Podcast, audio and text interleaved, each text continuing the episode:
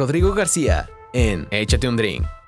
Estamos en este nuevo episodio de Échate un Drink y nos conectamos en corto con alguien que, bueno, ya teníamos un chorro de ganas de platicar con él porque la verdad estamos muy interesados en saber todo sobre lo que hace, todo sobre su trabajo.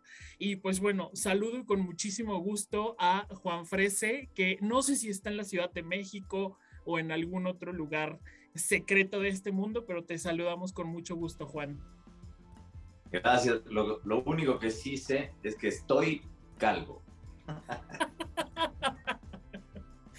Oye, no, muchísimas gracias.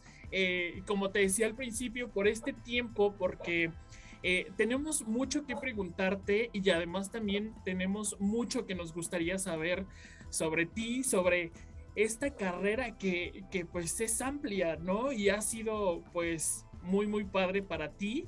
Pero antes, Juan, de entrar eh, con estas preguntas, eh, platícanos con qué te estás acompañando para echarnos un drink en este capítulo.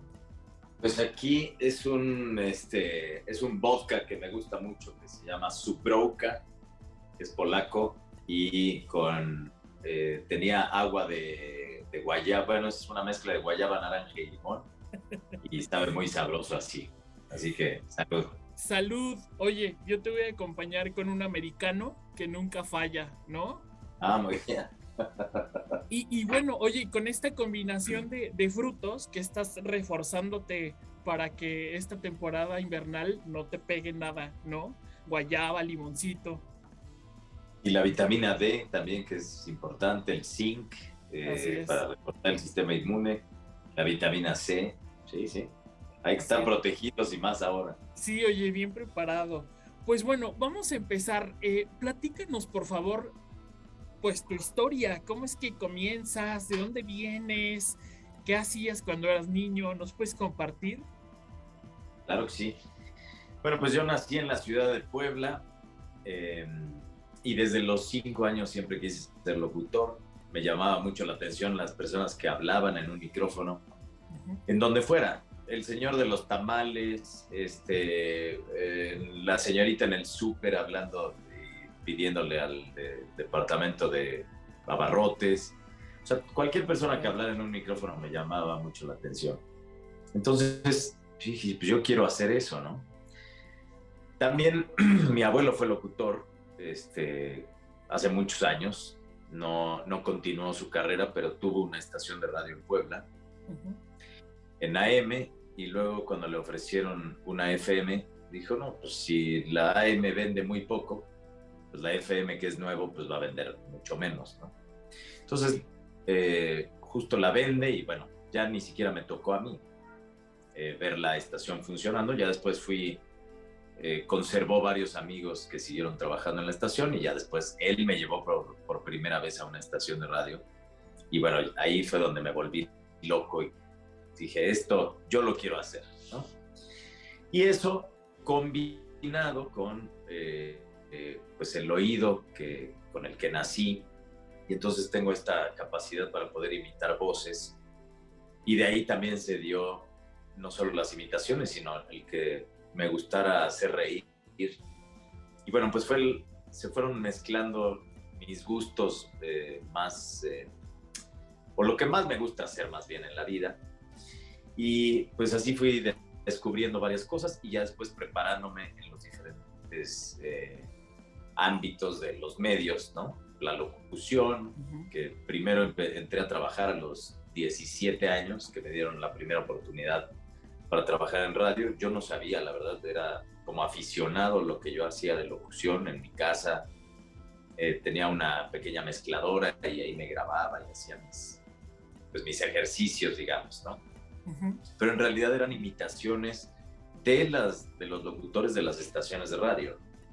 de ahí, bueno, viene el que digo que hay, hay locutores que son 24 horas, ¿no? Como los de las estaciones gruperas, que todo el tiempo están hablando así, claro que sí. Me da mucho gusto saludarlos en esta entrevista, claro que sí.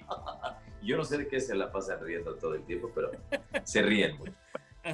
Entonces era, más bien yo trataba de imitar a los locutores que escuchaba en las estaciones de radio en Puebla. Pero ya después me doy cuenta que pues sí necesitaba prepararme. Y ahí es cuando, ya trabajando en radio, que empecé entre locución y aprender a producir audio, que empiezo a tomar cursos en la Ciudad de México, los sábados. Entonces ahí empiezo a tomar los cursos y entre semana, pues practicando en radio y trabajando. Entonces empiezo a avanzar rápidamente al poder practicar todos los días lo que aprendí a los sábados.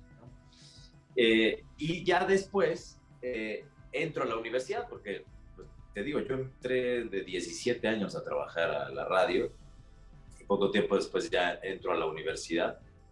Y entonces trabajaba en radio, estudiaba en la universidad y los sábados me iba a los cursos de locución.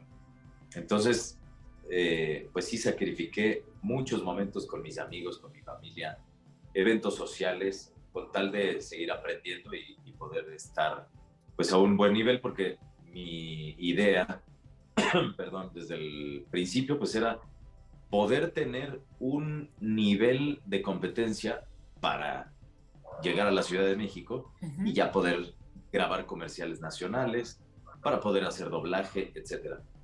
Y así fue como me preparé y estuve trabajando seis años en radio y en televisión en Puebla, del gobierno del estado, y eh, ya después este, decido venir a la Ciudad de México pues a probar suerte porque pues no conocía a nadie. Entonces empecé a tocar puertas, a entregar mis demos, me traje mi, todavía en ese momento fue hace 16 años, todavía se usaban los CDs. Entonces me hice mi cajita con, con muchas copias y pues llegué a la Ciudad de México a, repartir a las agencias de locutores. Primero no pasó nada. Sí. Eh, ya sabes que a veces, lo, bueno, en ese momento, pues el demo se quedaba ahí en el escritorio de la secretaria que te atendía a la entrada.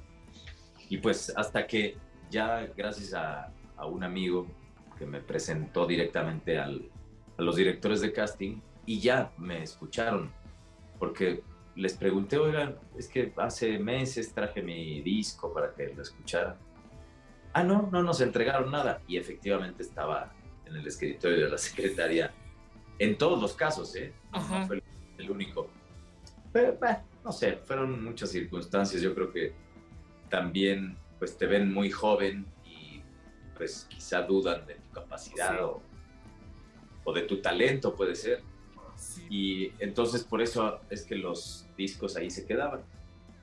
Pero bueno, ya tuve la oportunidad de, de, conocer directamente a los directores de casting y que ya me escucharan y dije, oye, no, pues, pues sí nos gusta lo que haces, ¿no? ¿Dónde estabas, no?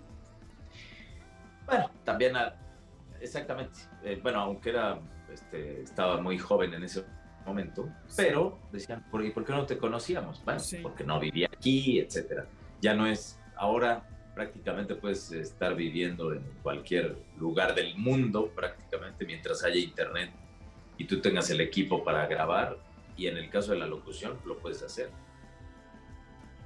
Entonces, bueno, pues así fue parte de esa historia de cómo estaba en Puebla y luego llegó al Oye, Juan, y, bueno, eh, tú empiezas eh, siendo locutor, locutor de cabina y presentabas canciones o, de qué era tu, programa, ¿te acuerdas? No, fíjate que nunca fui locutor de cabina como tal de, una estación comercial, sino ahí mismo en la estación de radio del gobierno. Eh, lo que yo hacía, además de producir y de grabar muchas cosas, porque teníamos 70 programas de radio, no los, no los 70 utilizaban eh, eh, preproducción de cápsulas o, cosas grabadas eh, para, para tener los programas al aire. pero, pues sí me tocaba este, hacer un programa en vivo que era, se llamaba El Tapón del Botellón, que era de conciencia ecológica, pero yo metía algunos de mis personajes, entonces era con comedia, sí. pero haciendo conciencia ecológica. Ese fue uno. Otro, que ese era grabado, em, ese se llamaba... Eh, ay, ese sí se me fue el nombre. Pero bueno, los personajes, yo hacía los dos personajes, eran Artoldo e Imagen. Kento, que eran el arte y la imaginación, y ese era para niños. Y a mí me tocaba hacer toda la postproducción de audio, bueno, la grabación y la postproducción, y además hacer los personajes, y eh, con una gran amiga que es súper escritora que se llama Andrea Siria. Ella hacía los, los libretos y pues quedaba de verdad un programa muy, muy bueno para niños, muy agradable y sobre todo que aprendían sobre el arte, bueno, la combinación entre el arte y la imaginación. Esos fueron dos de los programas, digamos que... Ah, bueno, luego tuve otro programa, antes tuve otro programa que se llamaba La Voz del Corazón, donde la gente mandaba sus poemas o, pensamientos que le dedicaba a alguien. Y entonces, pues ahí era, ya sabes, con esta voz así, para que las mujeres. Y pues ya, y lo de siempre, ¿no? En ese momento que no existían, pues tanto las redes sociales de, o, Google no existía como para buscar mi nombre y, y, que vieran, le pusieran cara a esa voz. Pues entonces era muy chistoso porque pensaban, este, a veces llegaban a la estación a, pues a llevarme unos chocolates o lo que sea. Y decía, perdón, eh, Juan, yo, hola, sí. Ah, eres tú. Se imaginaban quizá alguien alto, ¿no? Ajá. bueno, ahí todavía tenía cabello, entonces pues igual me imaginaban, este, no sé, diferente, pero pues eh, eso sucede siempre con las voces que por teléfono puede ser una cosa y ya que ves a, la persona o en los comerciales o donde tú me digas, ¿no? Oye, pero me imagino que, que era como este, un sentimiento muy padre porque yo me acuerdo cuando era más chico que efectivamente lo único que podías hacer cuando escuchabas a tu locutor y a tu locutora, ¿no? O esas voces que te gustaban, te los imaginabas, pero era prácticamente imposible conocerlos eh, en persona, si no es que ibas a, sus estaciones, ¿no? Entonces... Y te esperabas allá afuera hasta que saliera. Sí, y yo creo que eso era muy padre, ¿no? Y, creo también que es algo que, que, ahorita como que ya se ha perdido porque como tú dices tenemos las redes, entonces podemos ir a las redes y conocerlos al instante, ¿no? Digo, también está padre, pero pero sabes, lo que se ha perdido ahora, que digamos la, la esencia del podcast como tal, pues ya se vino a hacer una cosa rarísima, porque el podcast es para escuchar, no es para verlo en YouTube, no, o sea, de verdad es para escucharlo y muchas veces imaginarte justo todo lo que eh, estás escuchando. Pero ahora pues ya te lo dan en video y, y pues estás sin imaginación. Creo que eh, el, que tengamos ya tantos, tantas cosas eh, visuales, Como todas las plataformas, YouTube, Amazon, este, Apple, Disney, HBO, etcétera, etcétera, etcétera, pues ya te dan, eh, o más bien han quitado un poco esta capacidad de imaginar. Por otro lado están los audiolibros, que no todos están, digamos, como como a mí me gustaría contar las historias. He hecho algunos para justo para la plataforma de Audible de Amazon. Y pues trato de que justo al, narrar estas historias, pues que la gente pueda ir imaginando, no nada más, eh, porque hay muchos audiolibros que es tal cual así. Había una vez Caperucita Roja y se encontró al lobo feroz y estaba en el bosque. Y todo es así, plano, plano. Ajá. Y bueno, creo que no te hace imaginar cómo te, pero si ya la narración y todo lleva algo interesante, pues es, creo que es más rico. Y sean niños, sean adultos, quien, la persona que sea, este, que esté escuchando esa historia, pues es, es más sabroso, ¿no? Que puedas imaginar cosas, y el lugar, hasta este, si hace frío, si, este, si está oscuro, cómo huele, etcétera, ¿no? Sí, tienes toda la razón. Y, Juan, tocando esta parte que tú eh, llegaste de Puebla a, Ciudad de México, ¿cómo fue el proceso? La verdad es que fue difícil o, cómo, cómo, lo sentiste tú, porque tenemos como, como esta idea de que todos los que llegamos de provincia, eh, pues es como complicado, ¿no? Pues hacernos un lugar pero ¿cómo fue contigo? Pues mira, todo depende, lo que siempre he dicho, de donde vengas a la Ciudad de México, lo más importante es que trabajes cerca de donde vives, porque si no, de verdad, es un infierno. Eh, conozco personas eh, que, híjole, tres o cuatro horas de su casa a su trabajo diario. Sí. En serio, es, creo que pierdes la vida sentado en, ya sea transporte público, en un coche, donde sea, ¿no?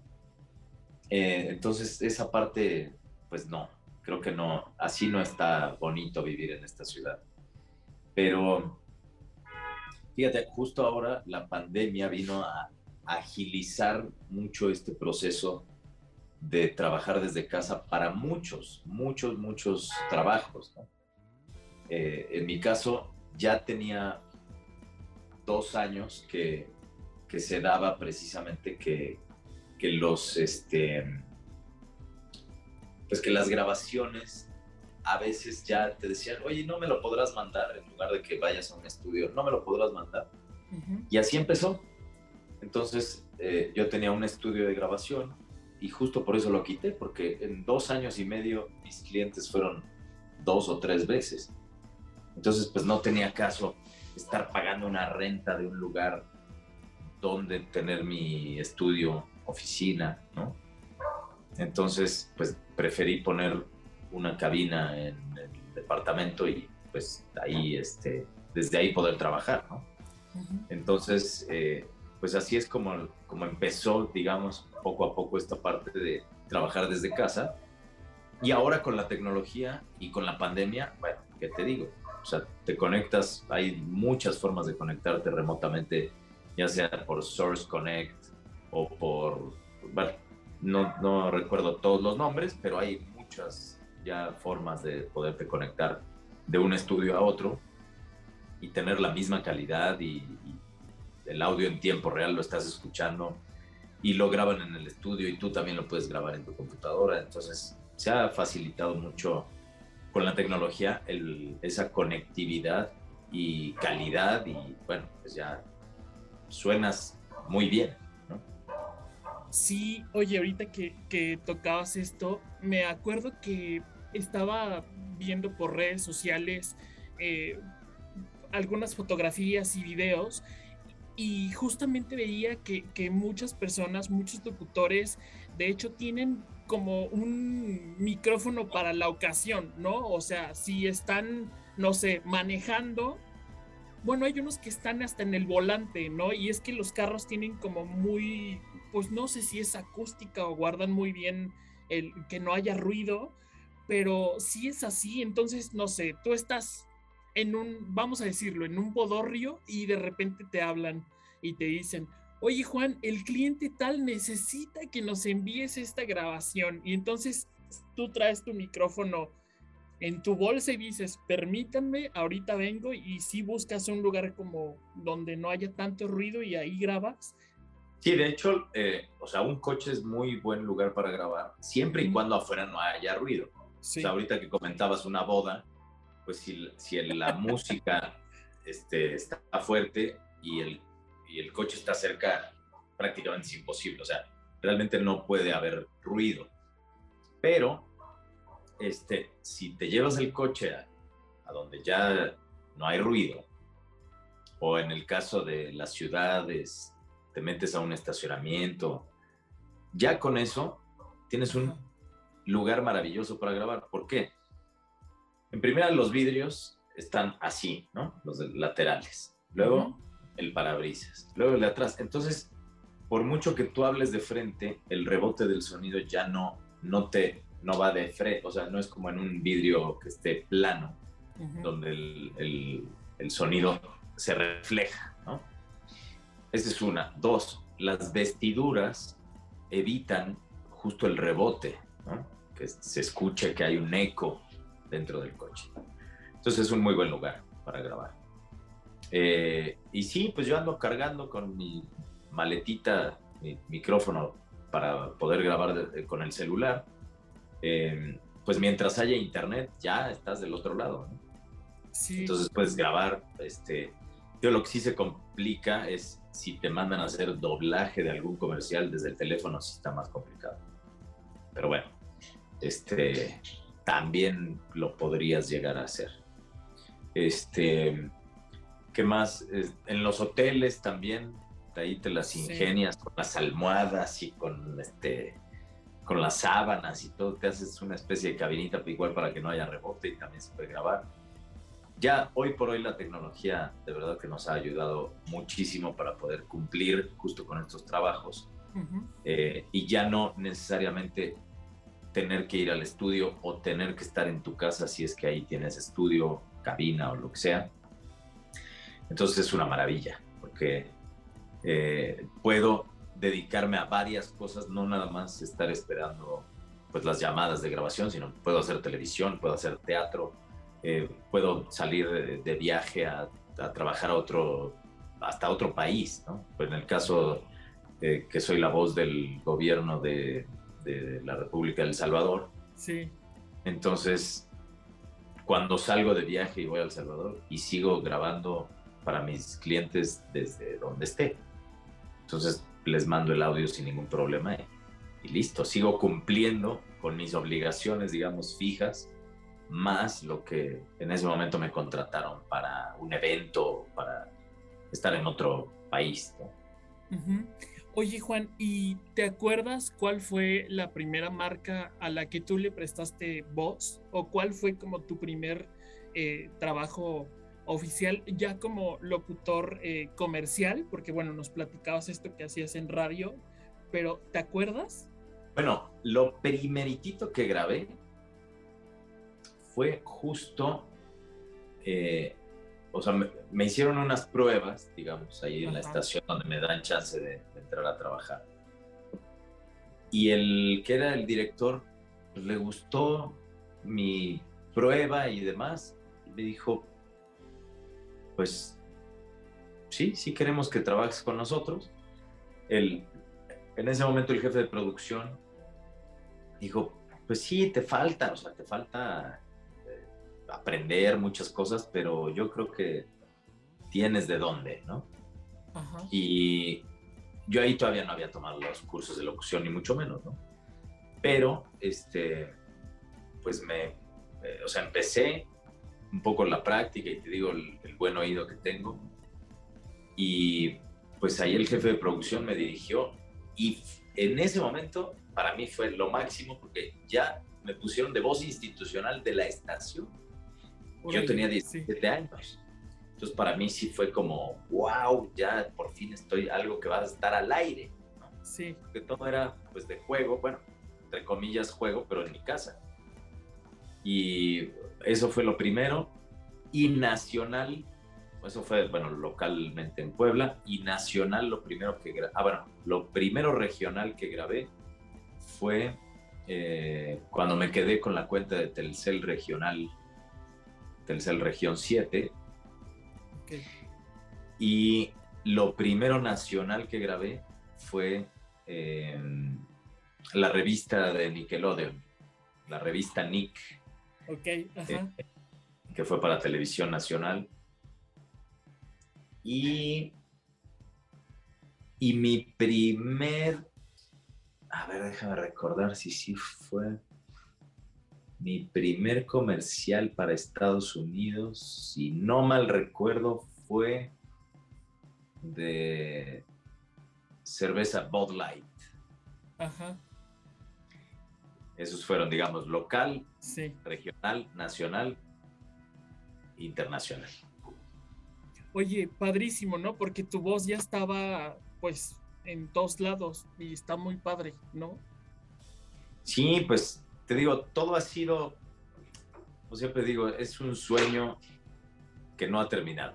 O sea, sigue, sigue, sigue, porque pues van apareciendo cosas nuevas, eh, así como cuando era mi sueño grabar para hacer doblaje para una película de Disney, y luego también se me dan las cosas para grabar este, con Huevo Cartoon, por ejemplo. Y entonces con Huevo Cartoon pues ya llevo cuatro películas. Y, y bueno, pues, o sea, se han ido dando una cosa tras otra. Eh, luego ahora se da la oportunidad y ya llevo algunos años grabando este, la voz para el Chavo del Ocho y el Chapulín Colorado. Entonces, para comerciales. Entonces ha sido fascinante quizá de, de algunos personajes que yo decía, es que me encanta tal personaje, ¿no? Y algún día me gustaría, por ejemplo, lo primero, el, el, primer acercamiento, digamos, que tuve para grabar algo este, referente a Chespirito, pues desgraciadamente los promos de Televisa cuando él murió, ¿no? Este, entonces me tocó grabarlos, pero para mí fue un honor, como esta pues este agradecimiento de todo lo que nos hizo reír, etcétera, etcétera. Entonces para mí fue importante. Luego Disney, pues también te digo las, pues estas películas animadas que siempre tenía la ilusión de, que mi voz estuviera en un personaje. Luego también se dio una película de Marvel, la de Ant-Man. Este, entonces, bueno, pues ha sido, ha sido maravilloso y, como te digo, yo no dejo de soñar. O sea, sigue y sigue y sigue. Este, por eso cuando me dicen, ay, es que, este, no, pues pensamos que eras como medio sangrón. Yo siempre he sido así toda la vida. Este, por aquí anda uno de mis mejores amigos desde la secundaria, imagínate. Bueno, él vive en Playa del Carmen, pero este, vino a visitarme. Qué padre. Y, y, pues nos seguimos llevando exactamente igual y yo sigo siendo exactamente igual, además que sin pelo, pero este, al paso de los años. Y pues, sí, o sea, para mí es, es mi trabajo, es mi pasión, es lo que más amo hacer en la vida y, y eso no tiene por qué transformarte en ser alguien que no eres. Sí, así es como, bueno, como nos contabas, han sido doblajes, ha sido locución comercial, un chorro de historias, pero también a través de, redes sociales me doy cuenta que tienes un gran sentido del humor, ¿no? Y me acuerdo muchísimo cuando participaste en Hazme Reír. Y bueno, entonces, eh, no sé si fue a partir de ahí, yo me acuerdo que, que, ahí estabas tú participando, nos caías muy bien, pero luego llegaron estos personajes para la televisión que parodias de una manera de verdad que, bueno, te ataques de risa, ¿no? Entonces, ¿cómo es que llega esto? Porque, pues finalmente los locutores y actores de doblaje, pues son actores, ¿no? Entonces, ¿cómo es que llega esto? ¿Cómo, pues, creas a todos estos... Eh, políticos, ¿no? Y hasta el mismísimo presidente que, híjole, te sale fenomenal. Ah, muchas gracias. Es que, fíjate, este, como te decía, eh, fui descubriendo también al paso de los años desde niño el tema de la imitación. Sí. Entonces, de ahí, al limitar a alguien, ¿no? A uno de mis tíos o algún primo, entonces, pues obviamente la familia se reía. Y entonces me empezó a gustar esa parte, ¿no? Que la gente se riera. Luego en el teatro, en el colegio, los personajes que a mí, a mí me tocaban hacer, pues no eran obras de comedia, pero en los ensayos a veces se me ocurría algo y el director me permitía que lo dejara. Y al final de los personajes que más eh, acordaban era quien te había hecho reír. Entonces, para mí empezó a ser muy importante la risa dentro de las obras de teatro y los personajes. Ya tiempo después fue que empecé a crear mis propios personajes y después de Hazme Reír fue que tuve la oportunidad de trabajar en Telehit con Platanito. Sí. Y bueno, así fue, o sea, así fue, fue de la mano la comedia junto con la locución, con todo lo que empecé a hacer, se fue mezclando este, de una manera muy, muy padre porque pude hacer de todo. Entonces, así fue como, como se da este tema de, pues que me gustaba hacer reír y, y, luego pues también aprender, ¿no? Tomé un curso con Rafael Romero, que es uno de los mejores maestros de stand-up que hay en este país. Y además de los de muchos más años atrás que, que, muchos de los que ahora son famosos. Pero bueno, él como maestro y como comediante también es espectacular. Eh, solo que justo él no, pues no ha buscado precisamente esa parte como de ser súper famoso, pero tiene absolutamente todas las herramientas para, para ser conocidísimo y seguido por multitudes por la gran calidad de su trabajo como comediante. Oye Juan, nos gustaría, porque bueno, la verdad es que también queremos que disfrutes a tu mejor amigo de la secundaria.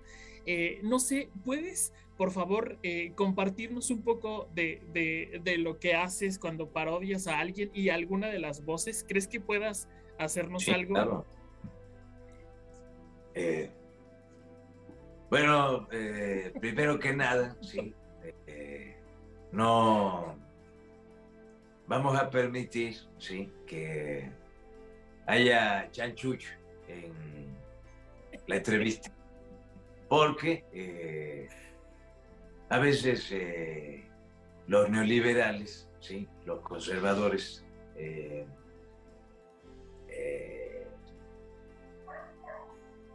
nos tratan de pelucear como dicen los chavos. Pero eh, también tenemos aquí al doctor López Gatel, que eh, le quiere dar unas palabras. Doctor López Gatel, por favor. Bueno, claro sí, eh, ya lo hemos dicho en diferentes ocasiones, lo hemos dicho reiteradamente, no ha terminado la pandemia, ahora tenemos la variante Omicron, que ya no es tan peligrosa, no es tan mortal, ya lo hemos dicho, es una especie de gripa, un poquito por ahí eh, pueden aplicar Big Vaporub y con eso eh, podemos solucionar el problema fácilmente. Así que, eh, perdón, muchísimas gracias, señor presidente. No, muchas gracias, doctor López Gatel. Gracias. Y luego, pues también está, este, también está, está, Ricardo Anaya, que a mí me da muchísimo coraje lo que está haciendo Andrés Manuel. Fíjate, antes la electricidad costaba 30% menos. Ahora es más del 30% lo que ha subido la energía eléctrica. Pero yo les tengo la solución para que el recibo de la luz les salga más barato. Pongan un diablito. Oye, no, qué joya. Muchísimas gracias. Es que qué bárbaro, Juan, ¿eh? Qué, bárbaro, de verdad. Eh, pues esto es un, talento con el que se tiene que nacer, ¿no? La verdad, y, es... Y yo digo que sí, sí se nace. ¿Verdad que sí? Y, ha sido una plática bien padre porque, eh, pues, queremos reconocer toda esta trayectoria que tienes y sobre todo nos emociona mucho saber que en un futuro te vamos a seguir escuchando en diferentes marcas con otros eh, personajes, ¿no? Contando nuevas historias está muy, muy padre porque finalmente cumpliste tus sueños, llegaste a Disney, entonces, bueno, eres... Y los que faltan. Y los que faltan, exactamente. Y, eres un ejemplo, y sí, para, para despedirnos, me gustaría que, que, por favor compartieras, no sé si tú quieres llamarle consejo, recomendación, para pues todos los jóvenes, ¿no? Que tenemos como este gusto por la radio, por el doblaje, por, por todo este mundo de la voz que tú lo haces de una manera tan asombrosa. muchas gracias. Pues mira, yo creo que el mayor consejo es, si tienes talento, si sabes que traes por ahí algo que, que, que lo haces mejor que otras personas o que se te facilita, no te quedes nada más con el talento con el que naciste, sino hay que profesionalizar el talento, hay que buscar cursos, cualquier forma de prepararse para ese talento, ya sea la pintura, la música, la escultura, lo que tú me digas. El talento, es más, no solo en las artes, sino para las matemáticas, para las ciencias exactas. Todos tenemos talentos, nada más que quizá muchas veces no nos damos cuenta que lo tenemos. Pero si ya te diste cuenta desde muy chico, o de joven, o hasta de adulto. Y si sabes que tienes ese talento, busca la manera de prepararte y de sacarle el mayor jugo y que seas un profesional con ese talento con el que naciste. Ese es el, mayor este, consejo que les doy, porque Popeye el Marema. Este, chiste muy malo, por cierto. Pero, este, no, porque ese, justo eso va a marcar la diferencia cuando tú compitas con otras personas en eso que haces. Entonces, si yo me hubiera quedado solamente aprendiendo con el jefe de producción, que él me fuera guiando de cómo se hacía la locución, pues quizá hoy seguiría trabajando en esa estación y no hubiera hecho ni doblaje, ni voces de comerciales internacionales, ni nada. Quizá ahí seguiría. Entonces, ese es mi consejo. Y, consejo número dos, siempre hay que seguir este, persiguiendo nuestros sueños y hacer que se, no nada más perseguirlo, perseguirlo, perseguirlo, no, sino hacer que, que suceda, que se convierta en una realidad, no, no que se quede como, ay, me hubiera encantado hacer una película de Disney. Ajá. Y pues también hay que buscar que las cosas sucedan.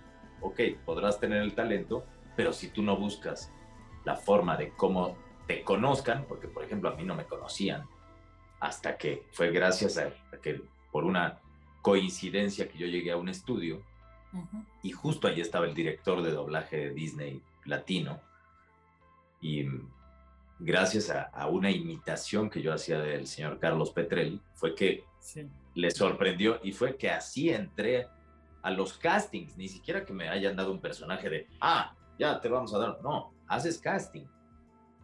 O sea, muchas veces, quizá porque ya conocen las cosas que puedes lograr con la voz, es que ya te llaman directo y dicen, es que tú quedas perfectamente para este personaje. Pero todo lo demás siempre es casting. O sea, son raras las ocasiones que la selección es directa. Entonces, bueno, pues esos son mis consejos.